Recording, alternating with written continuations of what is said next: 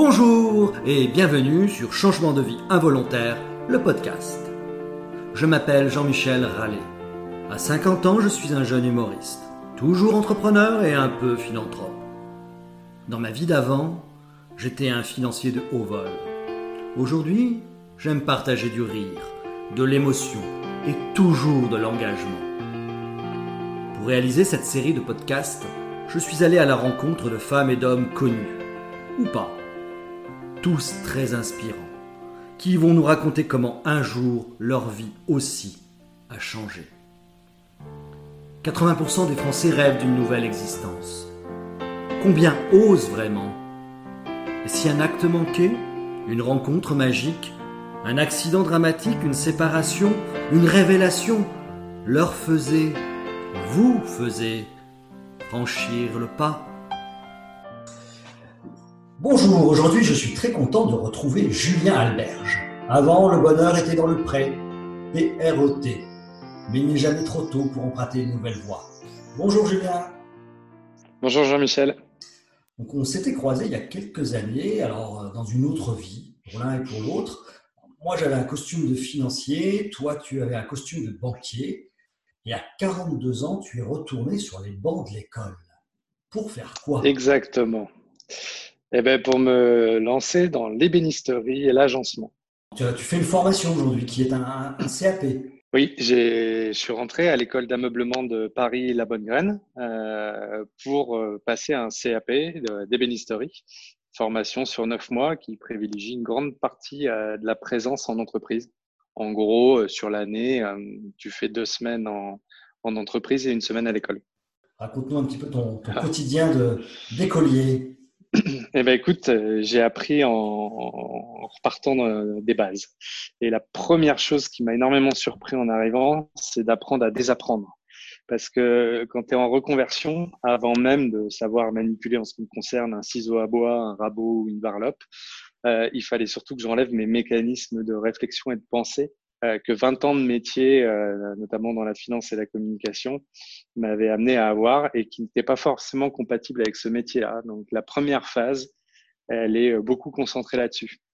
Et puis après, oui, apprendre à désapprendre parce que il faut repartir sur une page un peu plus blanche et vierge pour euh, intégrer rapidement les mécanismes parce que c'est une formation quand même très très courte en neuf mois.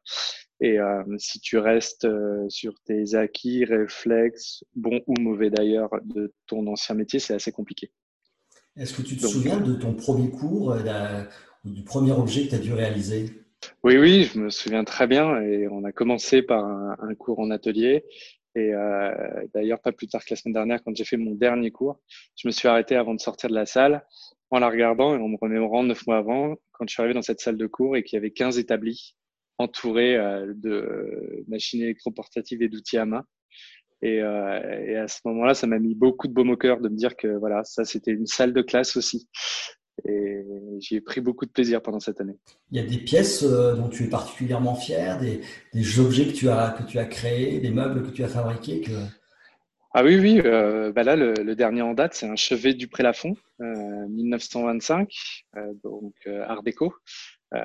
pièce assez exceptionnelle hein, qui, qui, se vend aux enchères chez Christie's à 25 000 euros la paire et qu'on a fait quasiment entièrement à la main avec tiroir que d'aronde en bois de sapelli et, et chêne avec une finition avec des huiles monocouches. superbe, vraiment superbe. Il y a un bois que tu aimes mieux travailler que les autres dont tu es tombé amoureux J'avoue que je... Ouais, je suis vraiment tombé amoureux du sapelli. C'est un bois que j'aime beaucoup. C'est quoi alors euh.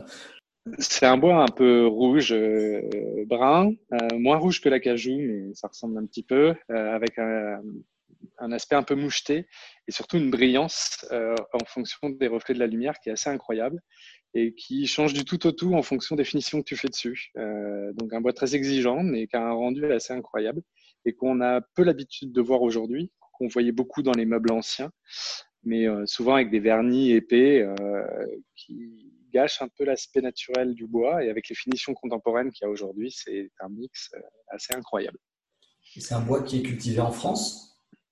Non, non, non, c'est un bois exotique, donc c'est pour ça que je l'aime beaucoup, mais je pense que je vais pas beaucoup, beaucoup le travailler parce que je, souhaite mettre une approche très environnementale dans mon métier demain et que le bilan carbone, malheureusement, de ces bois euh, sont compliqués et en même temps, même quand tu achètes par la filière traditionnelle, aujourd'hui, il faut savoir que le, commerce au, au, au, noir, enfin en tout cas illégal du bois, ça pèse autant que le commerce de la drogue. Donc euh, voilà, même si je peux être sûr de mes approvisionnements, j'ai pas trop envie d'être euh, proche de ce milieu-là et de, et de l'entretenir indirectement. Donc euh, je pense que je travaillerai plus sur des bois classiques. J'en ai beaucoup autour de moi en Bretagne, châtaignier, chêne, qui sont des bois superbes avec lesquels on peut faire des choses incroyables, très diversifiés avec les finitions contemporaines, comme je disais tout à l'heure, hein, qui existent aujourd'hui. Et les autres étudiants qui étaient à l'école avec toi, c'était aussi des personnes entre guillemets âgés en reconversion ou il y avait aussi un mélange de, plus jeunes, de moins jeunes euh, et des, Alors, Merci pour les guillemets, merci pour les guillemets sur âgé. euh, non, non, oui, en fait, ça c'est vraiment la partie la plus sympathique parce que euh, en gros, il y avait des personnes de 28 à 65 ans, euh, de tout bord, de tout. C'était au milieu. C'était juste au milieu. Ouais, on va dire ça à peu près au milieu. Mais surtout, ce qui est incroyable, c'est que c'est vraiment un exercice très compliqué la reconversion où il y a beaucoup de temps faible.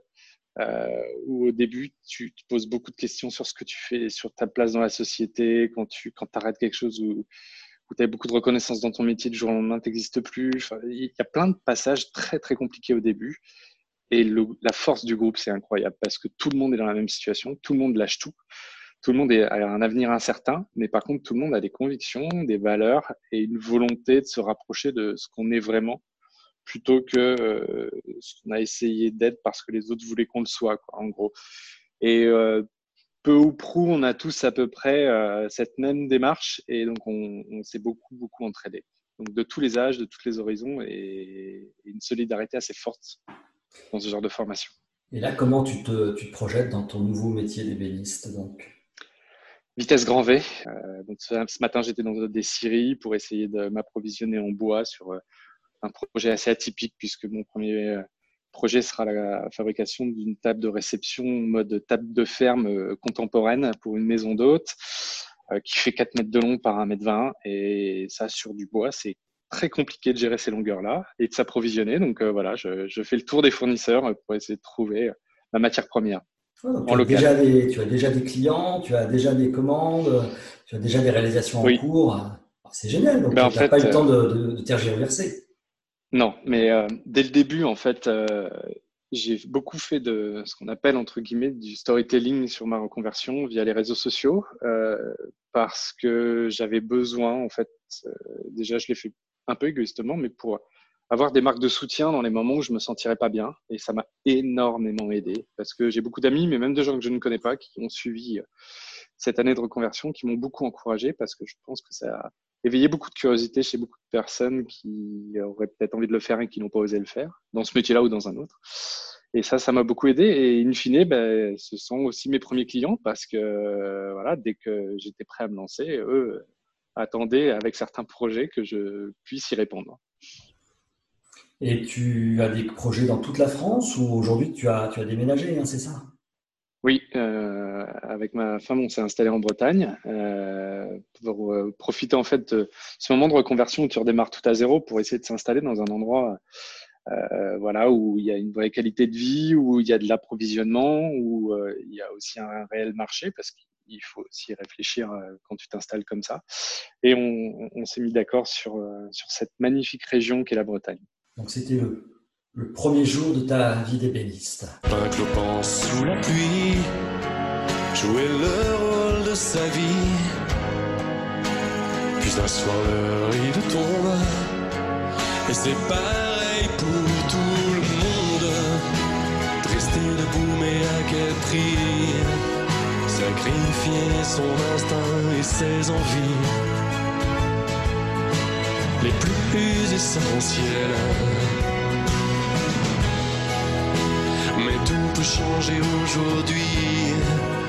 Et le premier jour du reste de ta vie. Plus confidentiel. quelques années, tu connaissais rien du tout au tarabisco et au rabot. Hein. Clairement, rien du tout.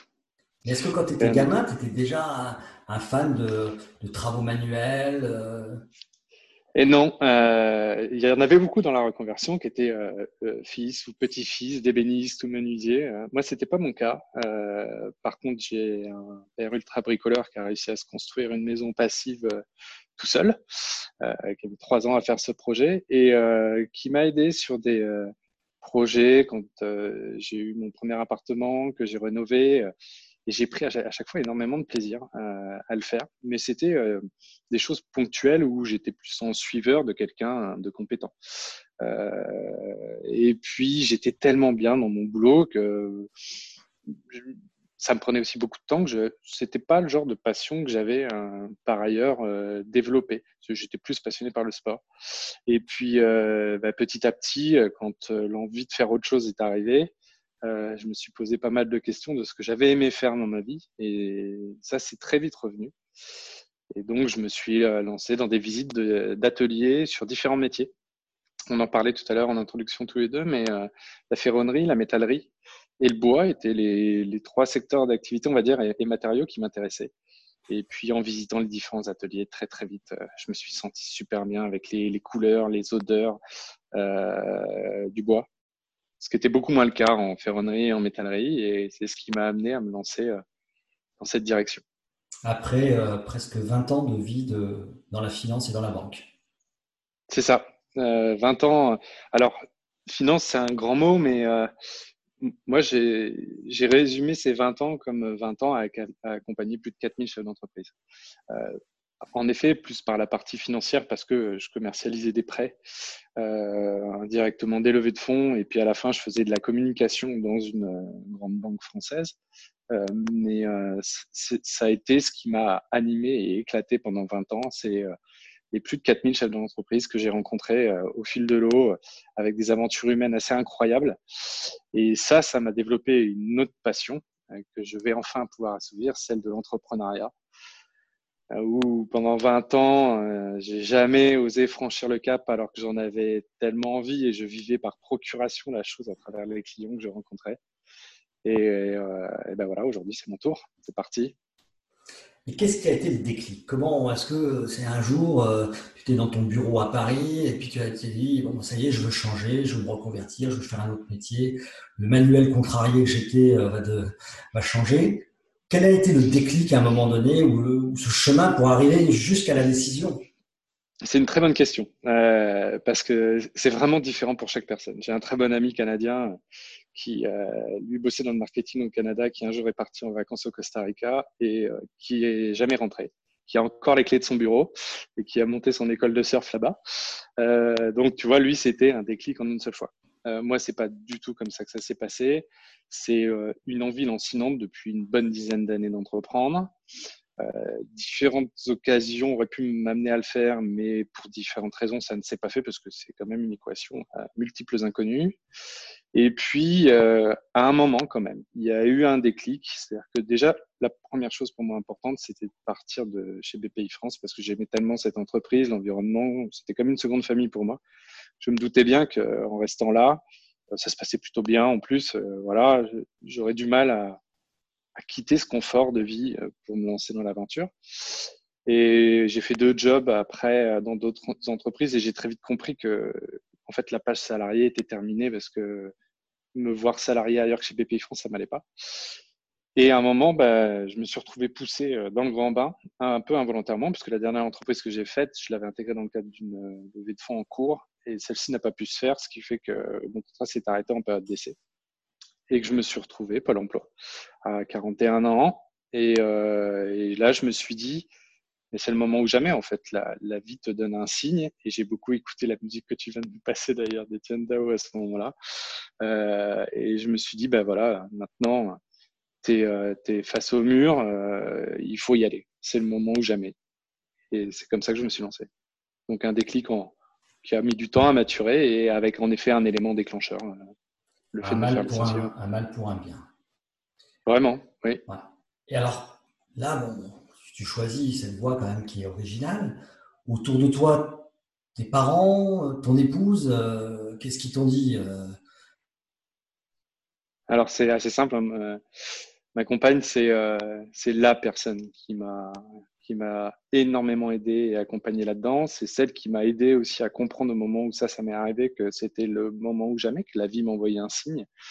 Et euh, parce qu'elle a très vite compris euh, que dans ma vie d'avant, en fait, j'étais plus celui que d'autres voulaient que je sois plutôt que ce que moi je voulais vraiment être.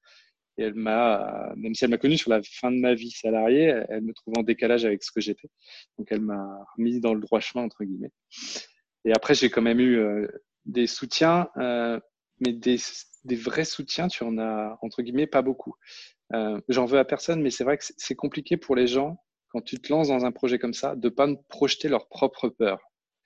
Et donc, quand tu en parles avec tes amis ou tes proches autour de toi, beaucoup vont se dire, mais tu te rends compte, tu gagnais bien ta vie, euh, tu travaillais boulevard Haussmann à Paris, euh, dans la finance, tu avais un beau poste euh, dans lequel tu t'amusais tous les jours, et là, tu pars dans un métier où aujourd'hui, c'est difficile de gagner sa vie, ainsi de suite. Et donc, ça, c'est compliqué parce qu'en fait, ils projettent leurs propres craintes. Et donc, euh, à l'arrivée, j'ai, on va dire que j'ai trois amis et ma famille qui ont été, qui ont été pleins d'empathie, zéro jugement et d'un soutien incroyable euh, pendant, pendant, ces 18 mois entre guillemets de formation, parce que j'ai fait d'autres formations avant de me lancer dans le CAP. Sachant que le plus dur, c'est quand même pas de passer le CAP, c'est de passer le cap. Alors, si tu prends un peu de recul maintenant que, tu, as, tu, as, fini ta formation, que tu as déjà euh, œuvré dans ce métier, qu'est-ce qui t'a étonné le plus? Si tu devais faire un sorte de rapport d'étonnement, comme on fait dans les entreprises, qu'est-ce qui t'a surpris le plus? Qu'est-ce qui a été les meilleures surprises? Qui était peut-être les moins bonnes surprises ah, Clairement, euh, c'est euh, les rapports humains et les gens. Euh, dans mon métier d'avant, j'ai rencontré beaucoup de personnes assez exceptionnelles, mais il y avait toujours, bien évidemment, une relation commerciale ou un enjeu ou quelque chose. Donc, j'avoue qu'aujourd'hui, dans toutes ces personnes exceptionnelles, il n'y en a pas beaucoup que j'ai gardé en contact. Ça, c'est la vie, c'est assez logique. Mais depuis que je me suis reconverti dans ce métier, vraiment, je n'ai quasiment rencontré que des belles personnes. C'est assez incroyable. Euh, comme tu es dans un métier euh, difficile, très exigeant techniquement, et où euh, l'argent coule pas à flot, euh, ben, c'est terrible comment tu vois tout de suite la différence dans les rapports humains. Tout de suite. Et c'est beaucoup plus franc, beaucoup plus simple. Euh, et c'est ce qui m'a énormément plu, notamment au début quand euh, techniquement j'étais dans le dur pour apprendre le métier. Euh, je me disais que de toute façon j'étais quoi qu'il arrive sur la bonne voie parce que parce que c'est important dans une qualité de vie, des rapports humains simples et valeureux comme ça, c'est fondamental et donc je me sentais hyper bien, notamment grâce à ça. Est-ce que ça veut dire que tu as le sentiment que parfois l'argent et le trop d'argent corrompt un peu ces rapports humains, ces relations entre personnes. Euh, on n'ose pas se dire les choses parce qu'il y a toujours une arrière-pensée financière. Bien sûr. Euh, bien sûr. Bon, en plus, j'ai la personnalité qui est comme ça. Je suis, euh, je suis assez cash et entier, donc des fois ça passe bien, des fois je peux être maladroit de faire ces traits de personnalité ou perçu comme quelqu'un de maladroit. Donc forcément, dans des environnements où il y a beaucoup d'argent, de protocoles, de normes comme le monde de la finance, des fois ça peut, peut paraître un peu poil à gratter.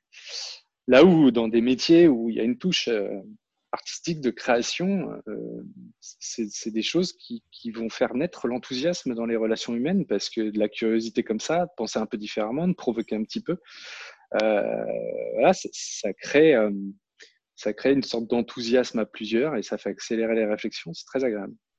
Est-ce que tu as le sentiment qu'aujourd'hui, voilà, tous les parents ont envie que leur, leurs enfants aient Bac plus 2, Bac plus 3, Bac plus 4, Bac plus 5, Bac plus 10 et que euh, ces métiers, euh, qui sont des beaux métiers, sont mal connus ou, mal valorisés Oui, mais euh, c'est difficile parce que c'est vraiment quelque chose où la reconversion m'a appris à ne pas juger ces visions-là parce que chacun a son histoire de vie, chacun a son contexte, chacun a son vécu et c'est assez compliqué, mais c'est une certitude oui, on en voit peut-être trop nos enfants vers, euh, vers des formations parce que euh, on sait que derrière, il y aura plus de facilité à trouver un emploi, euh, peut-être des meilleurs revenus.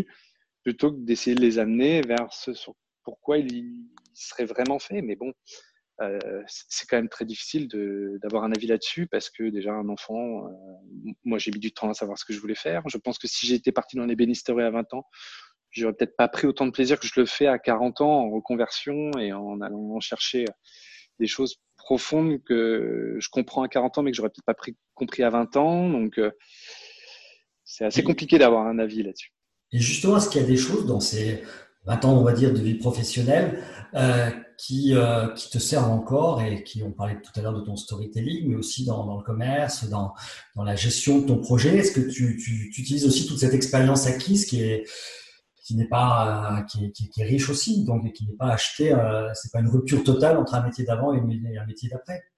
Ah surtout pas, surtout pas. Oh non, au contraire, euh, tout ce que j'ai appris beaucoup en savoir-être, en personnalité, en relations humaines, en, en négociation, enfin tout ce que tu veux, c'est c'est énorme dans, dans, mon métier euh, que je m'apprête à faire demain. Euh, bien évidemment, je m'en sers tous les jours. Euh, ma communication, je la fais tout seul. Mes démarches bancaires, ben, je connaissais très bien l'environnement, donc je l'ai fait.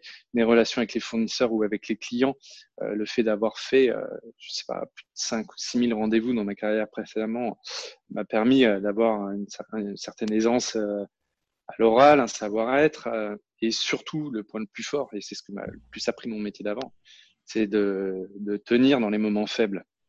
Parce que c'est toujours facile de gérer les moments forts quand tout va bien, mais les bons et les résilients, on les reconnaît dans la gestion des temps faibles. Et ça, c'est quelque chose que j'ai énormément appris euh, dans, dans, ma précédente vie professionnelle, où au début, j'avais plus de mal à le gérer, et tu te rends compte que ça devenait, euh, ça devient vite compliqué. Un temps faible enchaîne un autre temps faible parce que tu sais pas bien le gérer. Alors que quand tu gères ça bien, que tu laisses passer l'orage et que tu restes bien droit, ça avance. Donc oui, euh, cette vie d'avant m'aide énormément aujourd'hui. Comme temps faible, qu'est-ce que tu as vécu dans... Si tu pouvais donner juste un exemple, une anecdote? Euh, bah, au début. Franchement, au début, euh, tu es perdu. Euh, tu, tu, euh, tu, tu, tu, maîtrises pas encore tous les enjeux et tu vois d'un seul coup la technicité des gens qui t'enseignent et ce que toi tu dois acquérir en très peu de temps. Euh, tu te sens pas bien parce que parce que tu as, as, as, tout mis en chantier, c'est le cas de le dire. Euh, tu repars à zéro. Et, et voilà, bah, dans ces moments-là, je me suis beaucoup dit euh, fais-toi confiance, laisse le temps, lâche prise, lâche prise. C'est ce que j'avais beaucoup de mal à faire avant.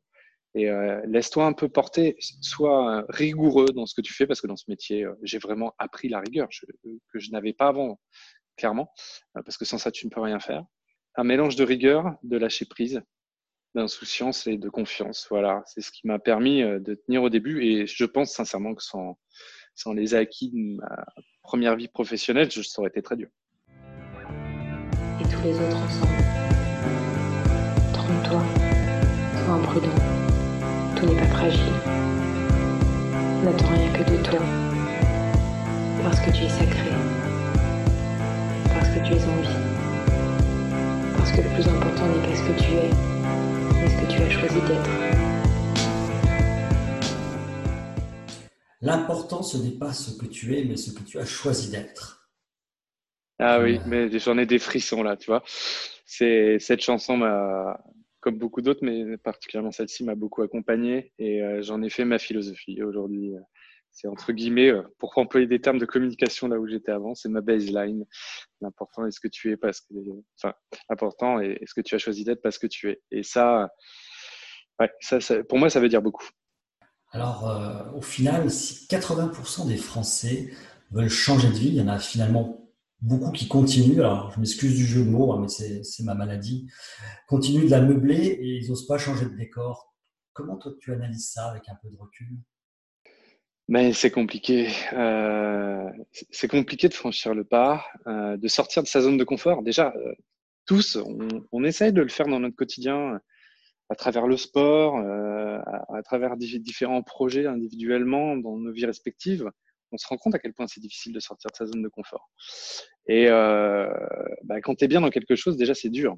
Alors après, quand tu es mal et que tu as envie de changer, bah, faut déjà te poser la bonne question pour, euh, pour trouver quelle serait la bonne voie. Et puis après, faut y aller. quoi. Et faut accepter le, les sacrifices, le lâcher prise. le chemin est long. On est dans une société où maintenant, malheureusement, sans faire de généralité, mais on veut les choses un peu vite. Donc, on a du mal à se positionner sur des temps longs. Peut-être que c'est ça. Et, et, puis, on, le rapport à l'argent, encore une fois, je pense que c'est primordial pour beaucoup. Hein. Aujourd'hui, euh, euh, beaucoup de choses, euh, tout coûte cher, c'est compliqué, et donc à un moment se lancer en prenant ce risque-là, quand on a des enfants, quand on est père de famille, qu'on a des responsabilités, c'est un choix qui n'engage pas que soi, donc c'est pas facile. Oui, ce que je retiens, c'est que ton environnement, notamment ta compagne, ont été des éléments clés sans lesquels peut-être tu n'aurais pas osé ou tu n'aurais pas pu franchir le pas. Oui, clairement. Parce que je pense que si ce n'était lié qu'à moi, je l'aurais fait à 20 ans déjà. Et que, que j'ai besoin de la reconnaissance de mes proches et de l'accompagnement de mes proches pour ce genre de choses. Bon, bah écoute, merci d'avoir témoigné de cette belle expérience de reconversion, de nous avoir fait découvrir des, belles chansons. Et puis à, à bientôt, Julien. À bientôt. Merci beaucoup, Jean-Michel. À bientôt. Au revoir. Au revoir. Dans le temps court, il me restera longtemps de quoi, longtemps de quoi changer de vie. Peut-être que je suis fou de croire qu'il me restera toujours de quoi, toujours de quoi changer de vie. Je suis à mi-parcours, il me restera encore de changer de vie. Mais maintenant le temps court, il me restera longtemps de quoi, longtemps quoi changer de vie. Peut-être que je suis fou de croire qu'il me restera toujours de quoi, toujours de quoi changer de vie.